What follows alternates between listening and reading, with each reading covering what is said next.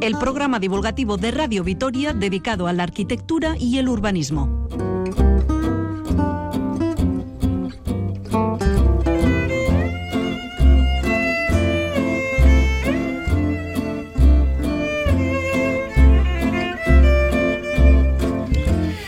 Bueno, pues terminado el verano más extraño que se recuerda y con el ánimo de recobrar cierta normalidad vuelve este programa de Radio Vitoria para charlar, pues casi en un formato de tertulia, sobre viviendas, ciudades, espacios verdes y todo lo que se tercie relacionado con la arquitectura.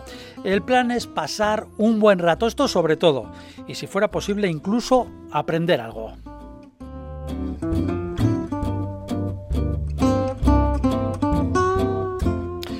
De nuevo las terrazas de los pisos en el marco de las nuevas normas que prepara el gobierno vasco para el año que viene será uno de nuestros temas.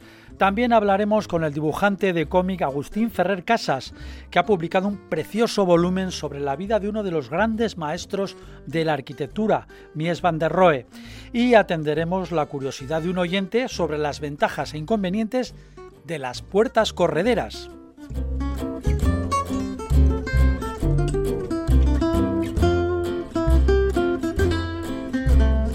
Saludamos a nuestros eternos colaboradores, los arquitectos de cabecera del programa imprescindibles en esta tertulia. Pablo Carretón, bienvenido. Muy buenas a todos. Fernando Bajo, un saludo. Muy buenas. De que técnicamente todo vaya bien se encarga Irene Martínez. Saludos de quien les habla, Paco Valderrama.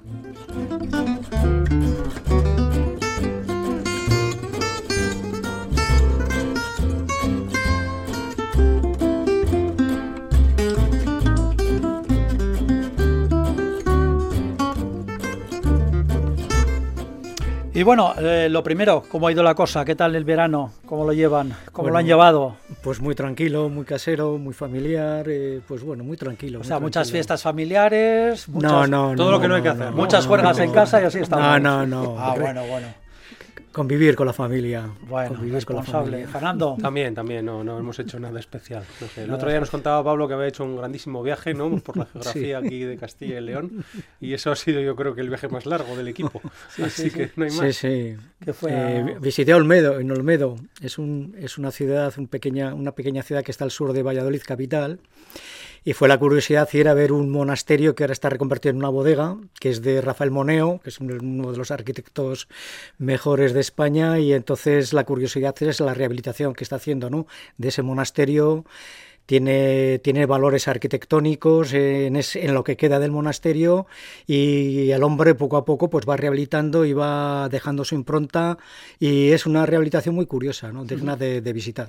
Pues bueno, el único viaje que hace en verano es encima para eh, cuestiones arquitectónicas y curiosidad Pablo, profesional. aunque no creas, ¿Qué aquí, nivel hay aquí? aquí nos documentamos mucho. para Exactamente, ladrillo, ¿eh? mentira parece, pero aquí vamos. Bueno, eh, hemos olvidado las terrazas. Las recordamos otra vez, eso sí, sin ánimo de confinamiento como el de marzo y abril.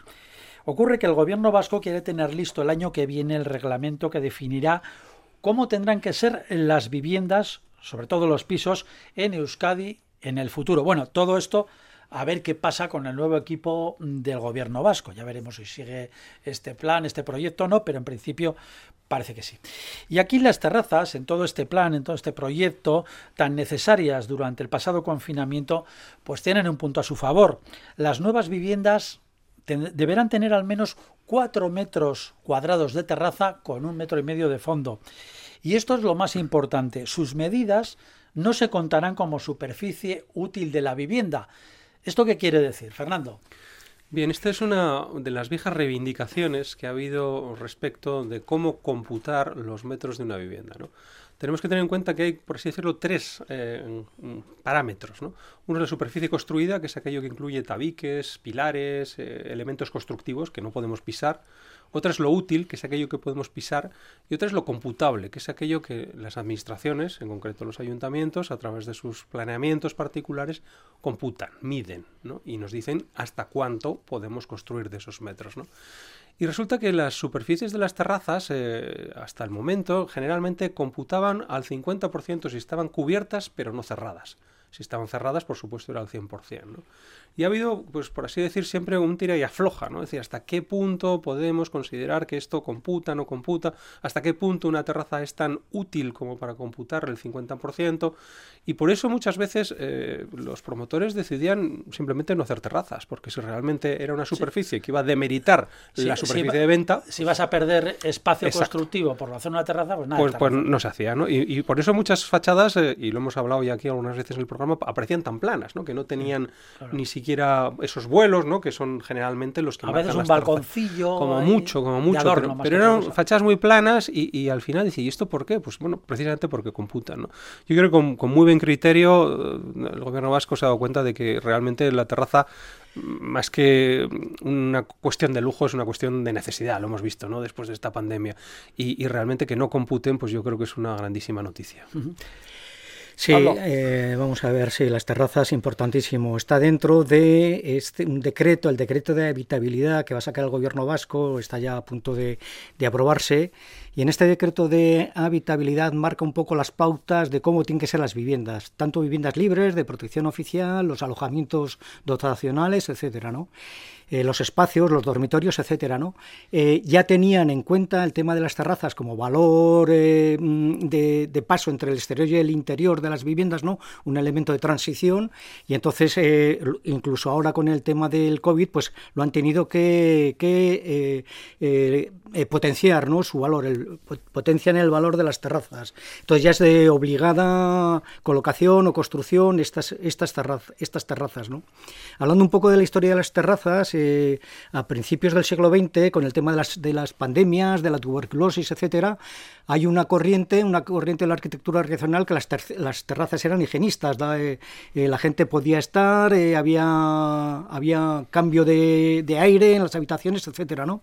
Luego lo que estamos, perdón, señor Carretón, hablamos de de Euskadi, de España, de Europa, no, de Europa, eh, la general en Europa. Exactamente, es, es una tendencia europea donde las, las, corrientes higienistas son fundamentales y sobre todo estas terrazas que estamos hablando.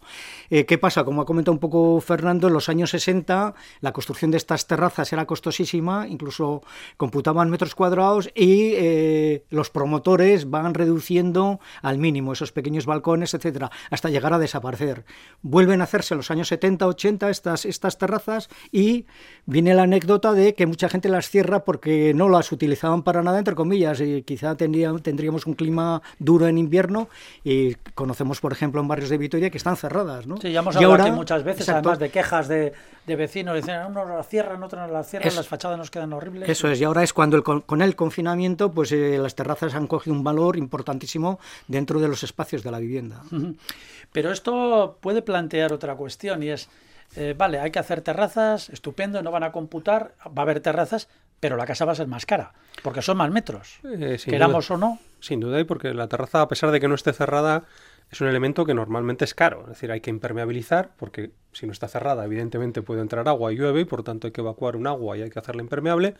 Y hasta cierto punto también, en muchos de los casos, como hemos dicho, las terrazas suponen un vuelo respecto de la fachada, de la alineación de fachada. Y por tanto, estructuralmente, pues tienen cierta complejidad y normalmente encarecen más ese, ese elemento constructivo, ¿no? O sea que eh, está claro, pero vamos, yo creo que eso va a ser algo de la consecuencia de la propia pandemia. Todo es más caro después de la pandemia, ¿no? Y probablemente la construcción también. Sí, yo aparte del, valor del precio, evidentemente, si metes más metros, etcétera, yo creo que es el valor, la calidad de vivienda que vamos a tener con una terraza. Gente que ha pasado la pandemia eh, confinada sin terrazas, echan en falta esos espacios de transición, esos espacios de salir un poco al exterior y ver lo que pasa en tu calle, en tu barrio, etcétera, ¿no? Eh, solo te podías asomar a la ventana. Entonces, no solo el tema económico, sino que yo creo que prima más el confort, la calidad espacial de esa vivienda en el momento que tenga una terraza. Luego, luego más eh, más adelante puede haber esas terrazas comunitarias que alguna vez hemos hablado, bueno, con las distancias sociales, etcétera. Pero una terraza comunitaria con los debidos distanciamientos creo que también es una solución de calidad de calidad de vivienda. Bien, pero entonces eh, resulta que la terraza no computa, estupendo, se puede hacer, pero resulta más cara. La casa. Entonces se queda todo igual, ¿no? Bueno, pero es que igual, ganamos? Eh, que igual no es ese el número que hay que hacer. Hasta ahora ya te digo que computaban al 50%. Igual lo que puede haber es un equilibrio de decir, bueno, vamos igual a hacer un poquito menos de superficie cerrada, es decir, de vivienda tal y como se entendía, pero vamos a hacer un poquito más de terraza. Probablemente el precio se equilibre y sin embargo la versatilidad de esa vivienda es mucho mayor porque lo que hemos visto es que la terraza precisamente es ese elemento que permite estar al exterior dentro de tu propia vivienda. Y es algo que antes, cuando solo íbamos a las viviendas a, dormir realmente, porque hay mucha gente que, realmente pues, trabaja fuera, come fuera, hace la vida fuera y eran sitios simplemente de dormir, ¿no? Eh, actualmente que nos hemos dado cuenta que la vivienda es un lugar de habitar, de estar, de teletrabajar y de, pasar mucho tiempo, pues probablemente esos espacios intermedios, en vez de ser un resto, son parte de la vivienda. Lo que pasa que es vivienda que es exterior, pues como es el porche una vivienda unifamiliar. De todas formas, vamos a ver, la terraza va a ser obligatoria en todas las viviendas, según el decreto del gobierno vasco. De eh, que sean vamos, obligatorias vamos, a dejar bien claro una cosa, mm, serán obligatorias, serán. De las que se van a construir. no es que sean, de las que se van a construir. Exacto. Y ojo, no tiene carácter retroactivo, sino que a eh, partir de ahora eh, las viviendas nuevas o incluso en rehabilitación, si es posible, habría que hacer terrazas, pero van a ser obligatorias. Sí, pero van a ser, o sea, no son. Y incluso todo esto tiene que pasar por el Parlamento. Y hay un proceso que, bueno, ya veremos. Bueno, sí, sí. este, es el, este es el proyecto normativo. el decreto, el decreto de habitabilidad. Eh, volviendo un poco a este decreto de habitabilidad, habla, por ejemplo, de vivienda para una persona de 35 metros cuadrados útiles. Entonces ya está marcando qué dormitorio, qué superficie va a tener el dormitorio, o el espacio flexible de cocina, estar comedor, que va a tener un oseo obligatorio, que no tiene por qué tener bañera sino una ducha. O sea, ya, está concibiendo, eh, son muy flexibles en cuanto a distribuciones nuevas o programas, programas nuevos de viviendas, porque ya se está hablando del teletrabajo, de los espacios de trabajar en, en, en casa, entonces está revolucionando eh, eh, todo este tema de la pandemia, el confinamiento, está revolucionando un poco los espacios tradicionales de vivienda que ahora se van a tener que amoldar a las nuevas, a los nuevos tiempos. Sí, esto, esta normativa, tal como la estamos explicando, y perdónenme la maldad, que no uno no, pretende pertenecer a, su naturaleza. A, ninguna su naturaleza. Puede, puede sonar un poco soviético, ¿no? La casa tiene que ser ta, ta, ta, ¿no? Eh, así, así, así. Bueno, pues estaría muy bien que fuera hasta cierto punto así. yo, creo que es, es, un poco peor, Paco, porque el problema es que, eh, lo hemos dicho antes, ¿no? Ahora resulta que el decreto de habitabilidad dice que la vivienda mínima son 35 metros cuadrados. Bueno, según el Plan de Vitoria son 40 metros cuadrados, ¿no? Y ahora empezamos ya con la monserga de las 101.000 normativas distintas en las que nos tenemos que, adecuar todo el planeamiento es, que por eso digo, municipios el decreto de habitabilidad resulta que da datos distintos de los que ya existen en mucha de la normativa de obligado cumplimiento, ¿no? Y estamos como siempre, dice, oiga usted... Eh, entonces la, jerarquía legal será, no sé, bueno, gobierno vasco, eh, bueno, autonomía por parte de los No, la jerarquía legal suele ser el, dato más desfavorable. Esa suele ser la jerarquía legal, desgraciadamente. ¿Qué pero, nivel? pero lo, que es terrible, lo que es terrible es que al final, digo, oye, por favor, ponemos de acuerdo todos y hacemos una normativa en la que estemos de acuerdo y a nivel de Euskadi por lo menos sea hay a unos estándares, vamos a decir, básicos después con las características particulares de cada ciudad, que seguro que las tiene, pero en cuanto a estos eh, elementos de habitabilidad que estamos hablando para todos, ¿no? Pues sean comunes a todos, ¿no? Yo creo que ese, es el punto básico que habría que tratar. Sí, sí, evidentemente. Dice el borrador del decreto de habitabilidad que en el momento que se apruebe todo el planeamiento municipal de todo Euskadi, pues van a tener que adecuarse a, esos reglamentos, como ha comentado Fernando. Sin plazo, no, hay plazo tampoco. Pues nos marcarán. Pues cuando se revisen. Y seguiremos con la burra Cuando se revisen los planes generales, se tendrán que adecuar a, esta normativa. O sea que largo me lo fiáis. Eh, bueno, estamos acostumbrados, ¿no? Realmente, ¿cuántas normativas de accesibilidad eh, tenemos que tratar? Pues cada vez que vamos a una ciudad, una distinta. Y es que eso es así, desgraciadamente, ¿no? Cuando se va a Alemania hay una, ¿no? Cuando se va a Francia hay una. Cuando se va a Estados Unidos hay una. Aquí hay una por cada lugar. Y eso, claro, dificulta enormemente la labor. Yo me quedaría con que la terraza es, es, imprescindible en una vivienda, es un elemento importante y yo creo que hay que ponerlo en valor y, esas viviendas van a ganar. Eh, tema de precio o no de tema de precio, pero confort y calidad de vivienda, una terraza yo creo que es indispensable. Bueno, pues, un último comentario, si me permitís. Eh, de esos ácidos que tiene no, usted. No, no, no, no, no, es cariñoso. Ah, eh, ¿Qué novedad? Dejaremos de ver esas terrazas al tres bolillo que últimamente se ven en Vitoria, que, cuya razón, y habría que comentarlo. ¿qué, es una terraza? una tres bolillo, es aquella gran que no, que no arquitecto. Que no, coincide con la de arriba, sino Ah. que la de arriba está movida. Entonces coincide con la de dos o tres más arriba, ¿no? A mí es que me pone especialmente pero nervioso. Eso, es en lo- eso es en los edificios nuevos. En los, nuevos, pero claro, la- como- por eso, pero la razón es como, como como computan, como computan, es superficie cubierta pero no cerrada, entonces lo que ha- hacen o hacemos, ¿no? Algunas veces los arquitectos es moverlas de sitio para que una no esté encima de otra. Entonces dices, es una superficie que no está cerrada, pero tampoco está cubierta porque no tiene una terraza encima, porque la siguiente terraza puede estar a 25 pisos por encima. Trucos del oficio. Trucos del oficio de la- y horrores de- del aspecto final. Condicionantes de las ordenanzas. Claro, condicionantes de las ordenanzas. Entonces dejaremos, o espero que dejemos de ver, ese masivo uso de la terraza al tres bolillo, que ya te digo que a mí especialmente me pone un poco nervioso. ¿no? No, la verdad es que cuando cerramos el programa y hablamos y cuentan sus, sus cuitas, sus aventuras y, y sus eh, planes, proyectos, eh, lo que cuentan los arquitectos normalmente es que tienen que encontrar, eh, que, que se enfrentan a un papeleo eh, que, que prácticamente les lleva media vida. O sea, antes de poner un ladrillo, con perdón del ladrillo del programa, tienen que enfrentarse normativas, papeleos cada vez más, en fin. Hay, hay una, es una estadística que, que- que, bueno, que supongo que se tendría que ir actualizando, que decía del trabajo del arquitecto, el 100%, ¿no?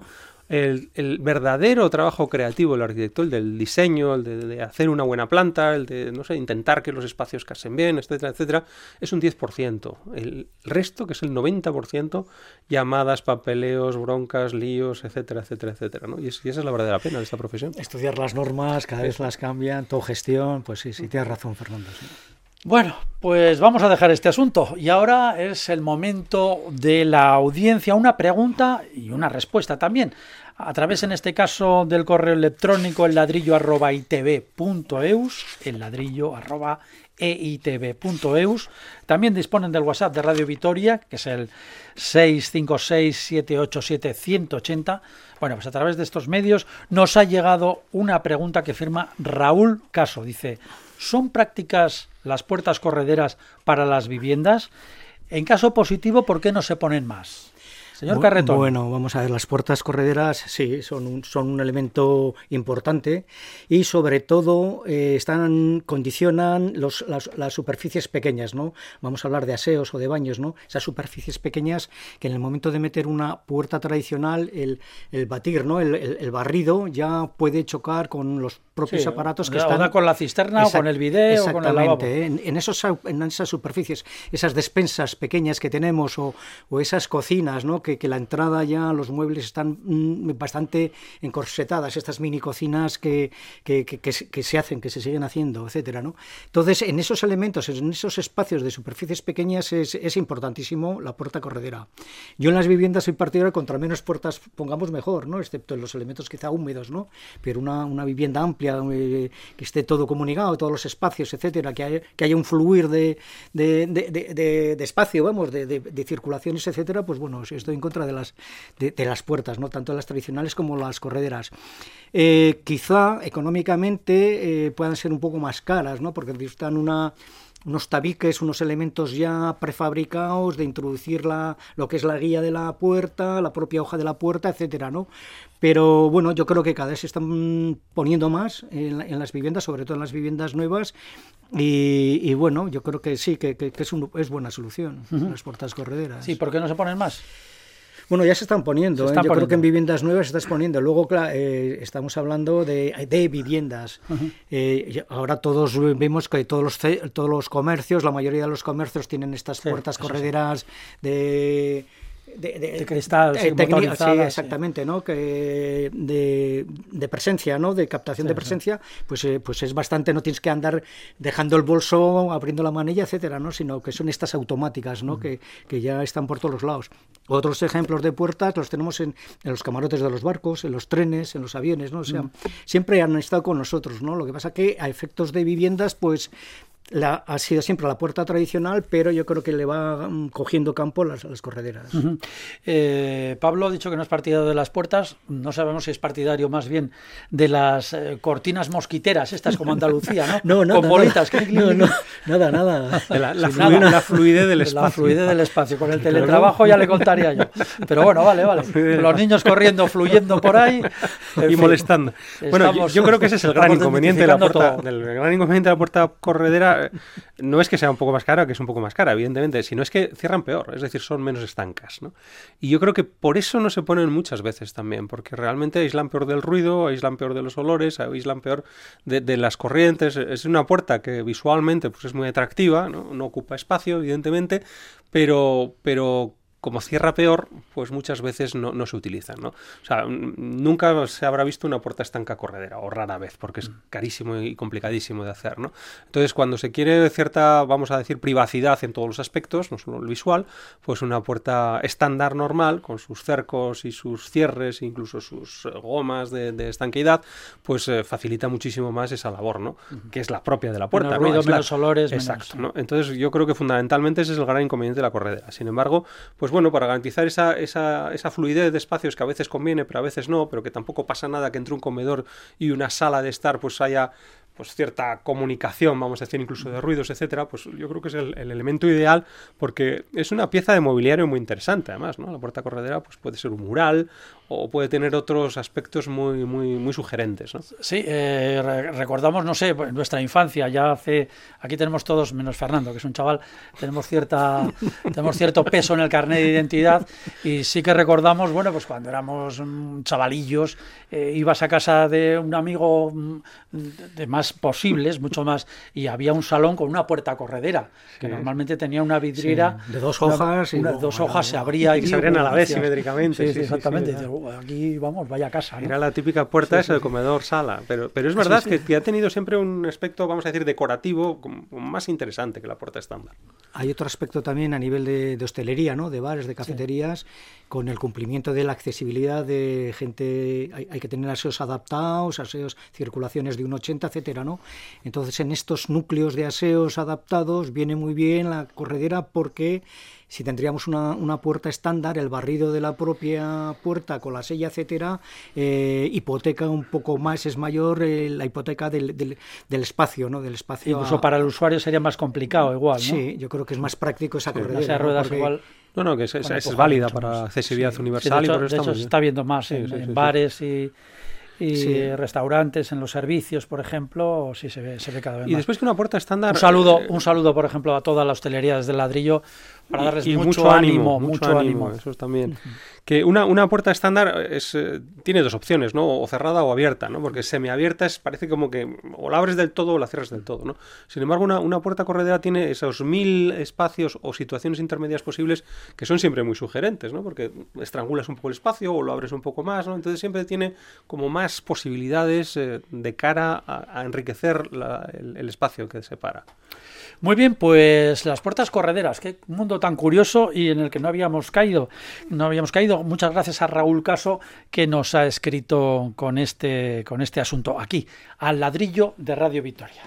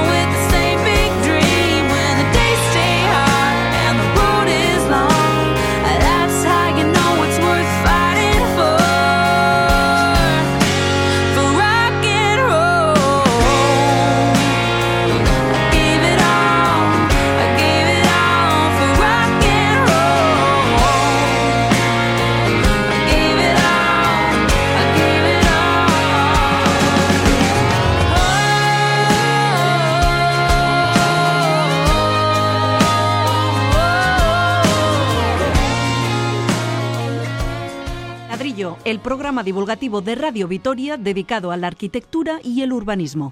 Pues aquí seguimos en el ladrillo de Radio Vitoria, un cómic, un arquitecto y un dibujante todo en uno. El año pasado la editorial Grafito editó una cuidada novela gráfica sobre el gran arquitecto alemán Mies van der Rohe. Se cumplía en 2019 el medio siglo de su muerte. El autor, dibujante y guionista es el pamplonés Agustín Ferrer Casas, autor también de los cómics por ejemplo, Cazador de Sonrisas o Ar de Cuba, solo por citar algunos de sus álbumes. En este caso, ahora hablamos ya del arquitecto de Mies, en este caso son 176 páginas con viñetas a todo color y tapadura. Con su trazo de línea clara y gran detalle aborda las luces y las sombras de este padre, de uno de los padres, porque hay varios, de la arquitectura moderna, Mies van der Rohe, a quien el minimalismo en sus edificios y la famosa expresión menos es más le definen en un par de, trazos. El autor del cómic es Agustín Ferrer Casas, que está con nosotros aquí en el ladrillo. Agustín, buenas tardes, un saludo. Buenas tardes, Paco, ¿qué tal estamos? Pues aquí estamos, historieta. Vamos, a, antes que nada, aprovechando que tenemos a un experto en cómic, aclárenos. Historieta, cómic, novela gráfica, allí en los años 50 o 60 le llamábamos tebeos e incluso chistes. ¿Con, qué nos quedamos para no ofenderle? Eh, a ver, esto es un tebeo gordo. un, tebeo, gordo. Vale. Aquí, se ha llamado de toda la vida tebeo. Lo que pasa es que con, como siempre tenemos esa afición a menospreciarnos y demás, pues adoptamos el término cómic y luego ya como ya los culturetas y demás empezaban a decir es que cómic, cómic, pues vamos a llamarlo novela gráfica, que es como más, así se le, se le pone más... Eh, más empaque, ¿no? A la cosa, sí, sí. Sí, sí, sí, pero vamos, de toda la vida esto puede decirse que es un TV gordo. Esto lo sabrá sin duda y nos sacaría en los colores nuestro colaborador también aquí en Radio Vitoria, Antonio Altarriba, que de esto sabe, sabe también un montón. Bien, o sea que lo de novela gráfica es un poco demasiado pedantillo, por decirlo así, para entendernos. Vamos a decir que sí, por la boca pequeña, hablando de susceptibilidad. Eh, eso es.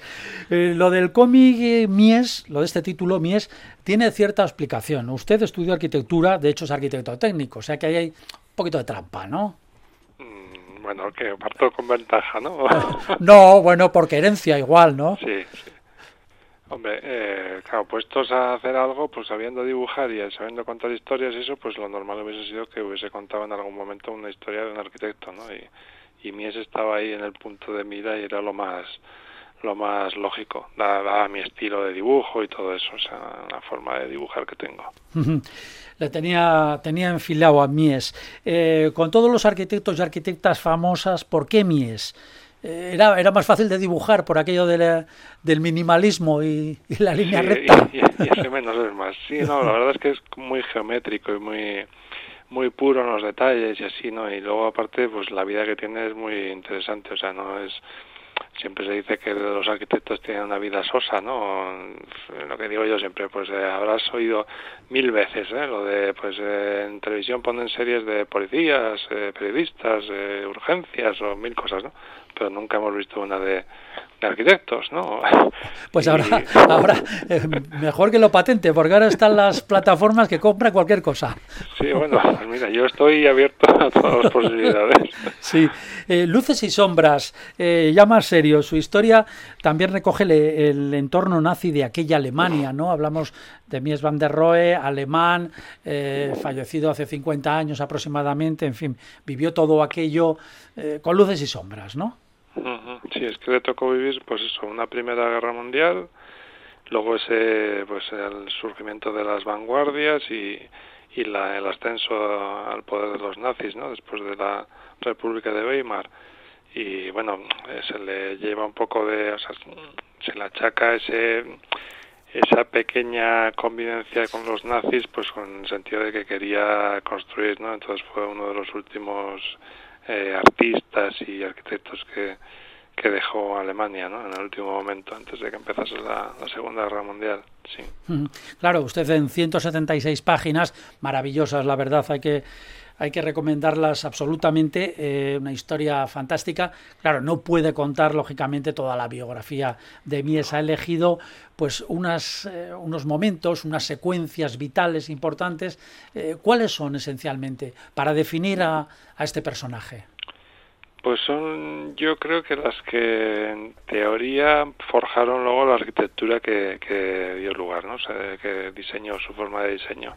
O sea, él, yo supongo, o sea, yo no estaba allí, o sea, que nadie me diga, es que tú, no tengo ni idea, ¿no? yo no estaba allí, yo solo he leído biografías y cosas por el estilo, entonces no, no me, me quiero, me quiero poner en el pellejo de, de Mies, entonces todas esas vivencias que tuvo personales, pues yo que sé, pues que esa Primera Guerra Mundial, pues eh, eh, el ver cómo pues eh, sus compañeros de, artistas pues hacían pues Lisinski y demás pintaban eso y, él pues claro siendo arquitecto pues no podía hacer algo tan rápido, ¿no? Simplemente podía proyectar cosas, pero no si no se elevaban en altura pues no no tenían sentido, ¿no? Pues eso le llevó pues a ir eh, descomponiendo no lo que era su, su vida no ir cogiendo lo que él necesitaba y dejando atrás lo que le sobraba no se iba reinventando. Entonces bueno, ese reinventarse pues al final hizo que, que dejase a su mujer y a sus tres hijas posteriormente pues eso abandonase a Alemania y, y a su socia y amante no Lily Reich la, o sea, o sea dejó, dejó a todo el mundo, dejó a la familia, dejó al amante, o sea, dejó y se piró a Estados Unidos, así, coloquialmente. Cuando sí, sí, efectivamente, se, se, dio el bote, o sea, salió por patas. ¿Fue a por tabaco? Y se fue a por tabaco, efectivamente. Y podía haberse llevado a su socia, o sea, tranquilamente, porque él no tenía ni idea de inglés y ella sí, o sea... Entonces, eh, son cosas que se le, se le echan en cara, bueno, pero pero tenemos digamos que si nos ponemos en su pellejo igual hubiésemos hecho nosotros lo mismo. Es que no lo sé o sea entonces pues a lo mejor es reprochable todo eso pero nosotros hubiésemos hecho eso o algo peor vete a saber no sé depende de la siempre digo Mies era un personaje que le gustaba mucho la filosofía pero era poco ético.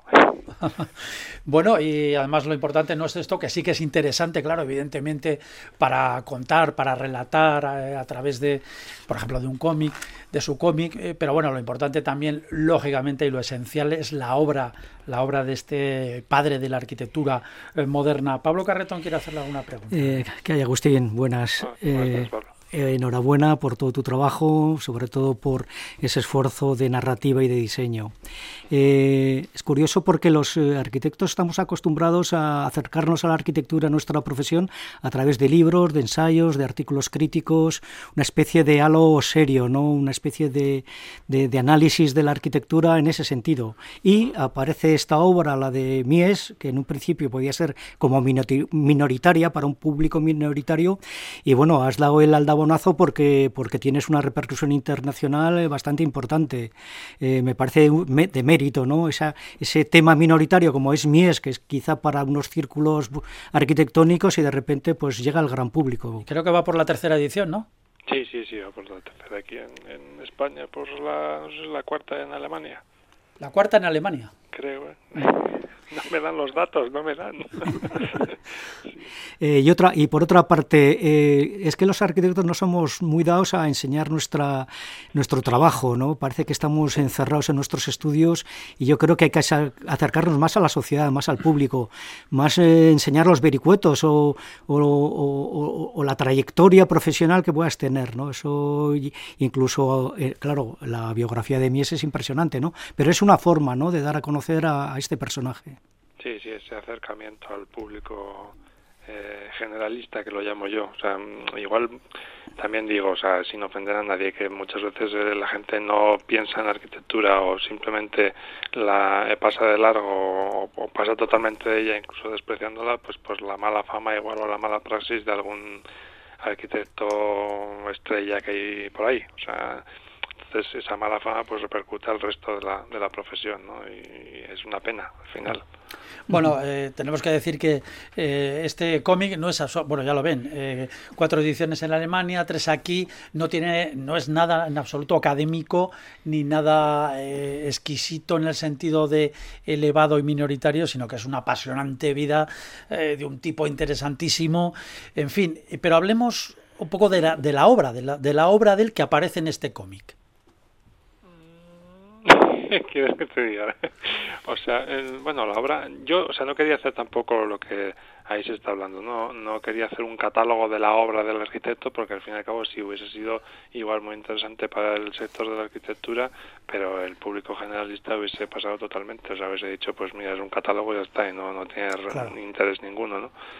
Y ahí lo que se muestra, pues esa, es esa eh, génesis Mm, a través de esa explicación que le da a su, a su nieto, ¿no? De no solo de su vida, sino también de cómo fue gestando esas esas diferentes obras, ¿no? Con esos saltos temporales que va dando en, en esa, esa narración, ¿no? Con esos flashbacks y esas eh, páginas a doble a doble cara, ¿no? En la que pues enseño ahí pues esos recuerdos, ¿no? Más o menos nítidos y, y demás, en los que aparece eso, la arquitectura como fondo, ¿no? No como, no como protagonista, sino como fondo, como si fuese un escenario de un, pequeño teatrillo, ¿no? Sí, hay que decir que eh, no descubrimos nada en ello, es, es eh, una charla que tiene Mies van der Rohe con su nieto, que también es arquitecto, mientras están en un vuelo, están en un avión, eh, van hacia Berlín y le va contando fases de su vida que se plasman luego en esos flashbacks, en, en las historias que aparecen en el cómic. Fernando.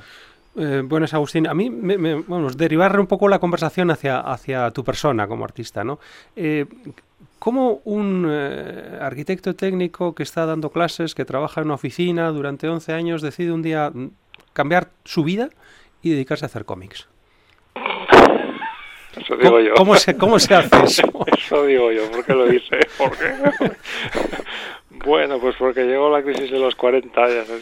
Los 40 son muy malos consejeros. Uno se compra un descapotable. Claro, una banda de rock, una cosa de esas, ¿no? Unos tatuajes. es la época en la que todo el mundo se hace tatuajes, se compra una moto y se desmelena, se divorcia. Yo Pues a mí me dio por irme del trabajo, dejándolo y, y metiéndome en una cosa que se supone que sabía hacer. O sea, yo llevaba desde, desde el 92 o así, haciendo, 93 ya no me acuerdo, eh, haciendo cómics, pero como casi como consumo personal. Simplemente eh, hacía pequeñas historias de cuatro páginas, de seis, de dos, lo que sea, y las mandaba a, concursos de, de cómic en el ámbito nacional.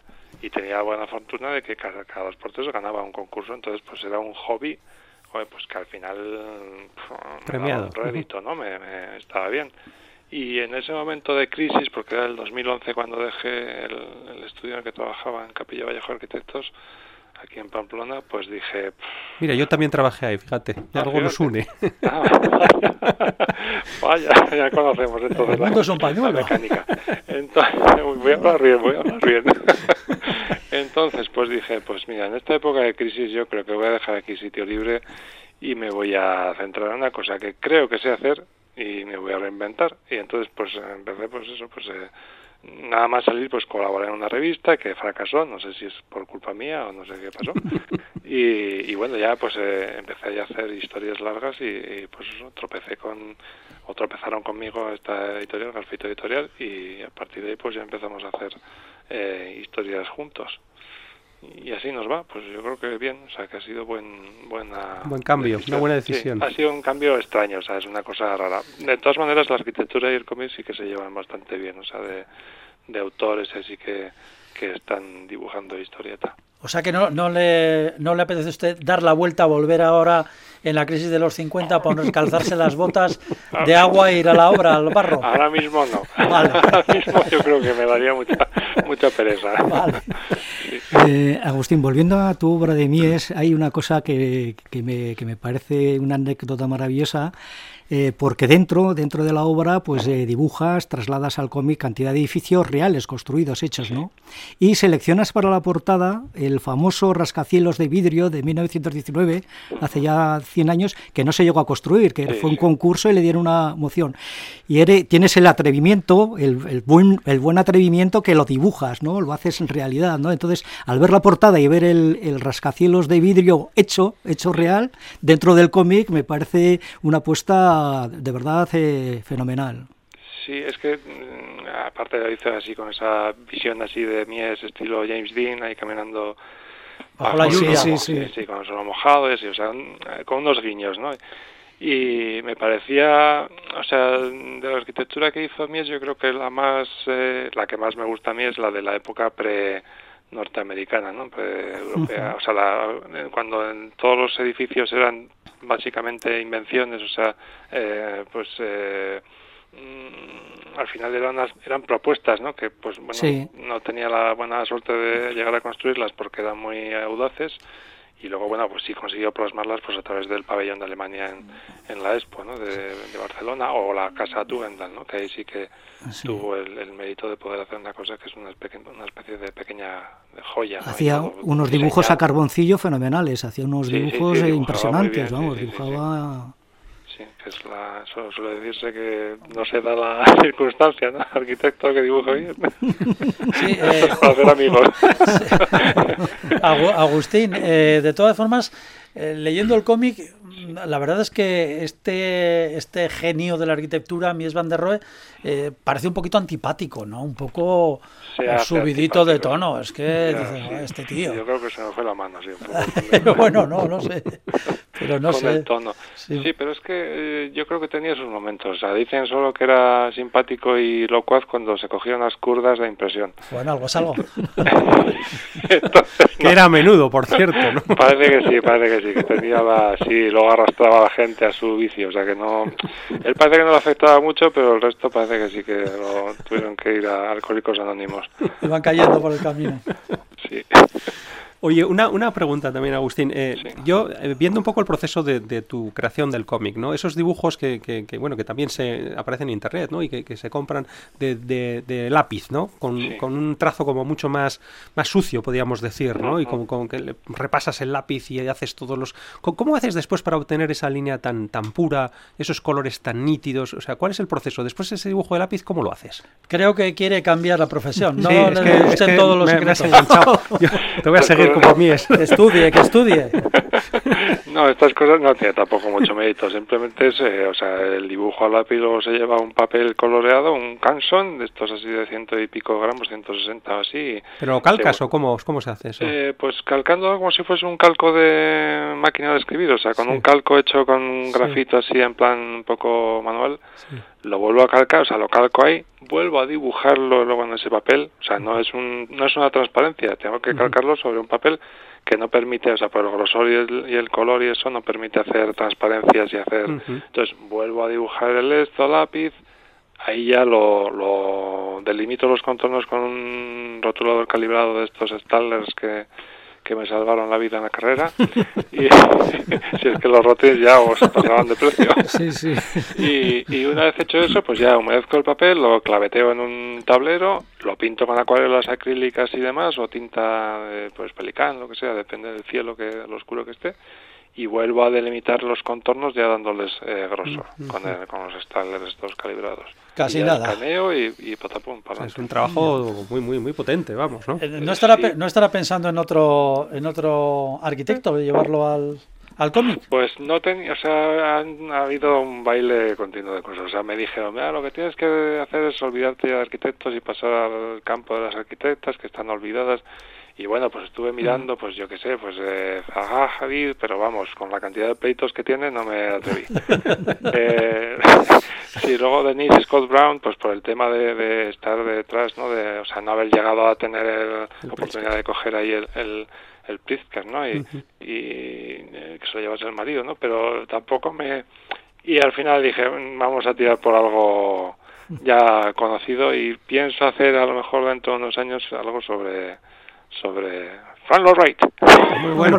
También una vida azarosa, por cierto. Sí, sí. Claro, es que tiene que ser importante para el guion y para que lo hace usted todo, el guion también, claro poco, sí, ah, el, problema que tengo es que es un personaje también que se inventa mucho, o sea que no se sabe ni cuándo nació, o sea, se quitaba años y así, o sea, hacía mil cosas, entonces pues, va a haber eh, que cogerlo y domesticarlo un poco. lo, tiene, lo tiene chupado para que sea atractivo para el gran público, porque en eso insistimos, estamos hablando de un cómic fantástico, un cómic maravilloso de 176 páginas a color sobre la vida increíble de Mies van der Rohe, uno de los padres de la arquitectura, y no está dedicado y destinado a los arquitectos ni mucho menos. Hasta quien está hablando lo ha leído.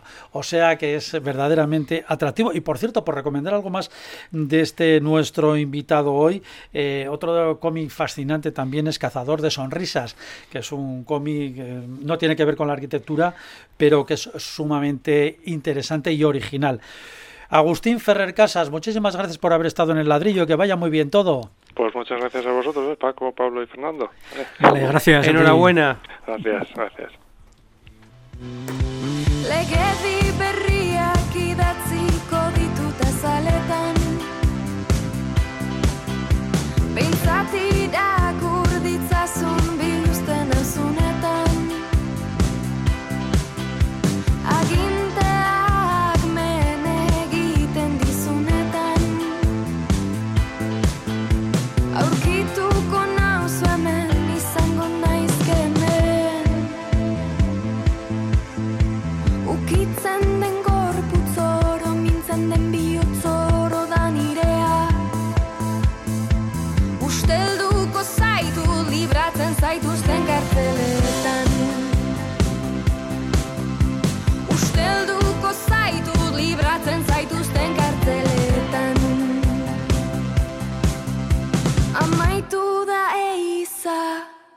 Luzegia da zure krimenen geriza. Bizi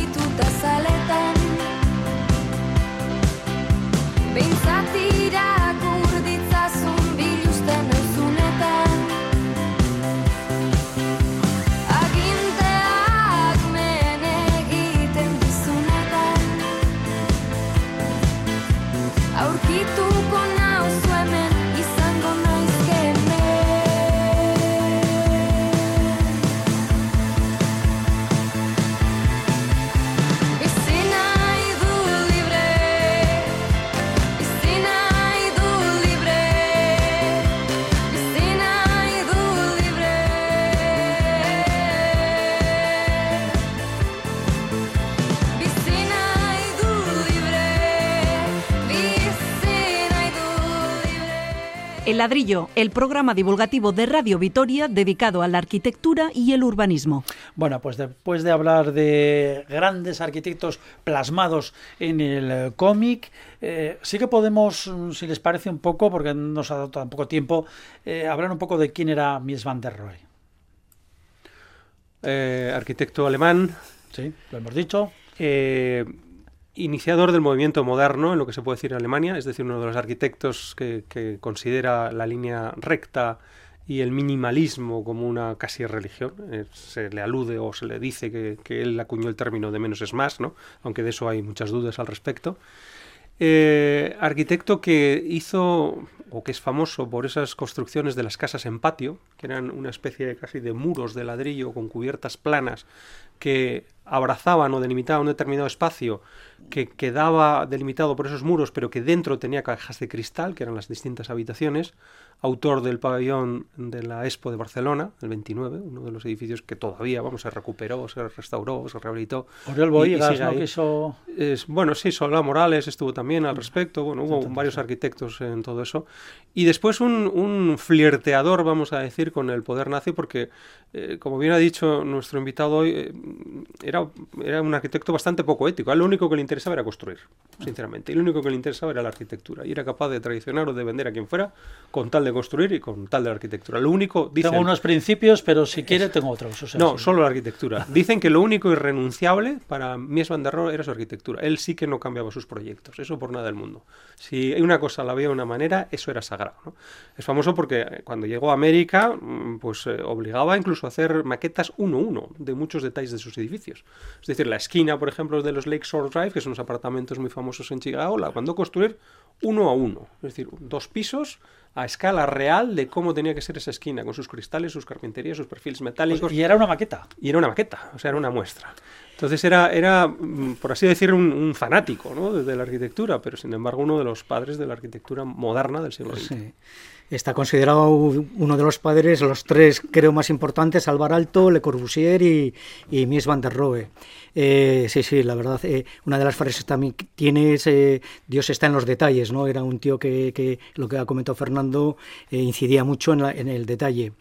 Y luego, te- por ejemplo, tiene un edificio que en el prólogo del cómic de Mies, eh, de Norman Foster, que le prologa la, más el, el- el libro, hablan del edificio Seagram en Nueva York, que es uno de los edificios más maravillosos, con unas proporciones, con unos accesos, una lectura de esa arquitectura moderna impresionante. ¿no? Entonces, Mies es, es, es una referencia. Eh, en 1929, cuando hace el pabellón de, de Barcelona, el resto de arquitectura era neoclásica, neoecléctica, etcétera, ¿no? Y él revoluciona la arquitectura ya no con caja, sino que rompe la caja, ¿no? Y esos patios, esas, esos paños, esas paredes, esos espacios, esa continuidad de espacios, es, es un revolucionario de la arquitectura en el, en el, en el 29 del, año, del siglo pasado. Aquí en Vitoria tendremos algo, evidentemente no de Mies van No, der Rohe, de pero algo inspirado de alguna manera. Siempre nos gusta, hombre, por, por- por, la cosilla local y nada, ¿no? No, no se mojen, ¿no? no tampoco tienen por qué forzar no, el no, tema. lo que pasa que, que, bueno, como todos los grandes maestros, eh, queman la tierra por donde pasan, ¿no? Es decir, copiar a mí es eh, mejor ni intentarlo, ¿no? Porque lo ha agotado ya, todo, todo su lenguaje ya lo ha agotado él. Ha habido muchos intérpretes, muchas rein- reinterpretaciones. Por ejemplo, el Instituto Ramírez de aquí, quizá esas fachadas, esas estructuras metálicas, igual, ¿eh? tienen un lenguaje, un eco, un eco lejano, de, porque dejó mucha, o sea, la arquitectura de Mies era tan radical que, que dejó, dejó, dejó una escuela.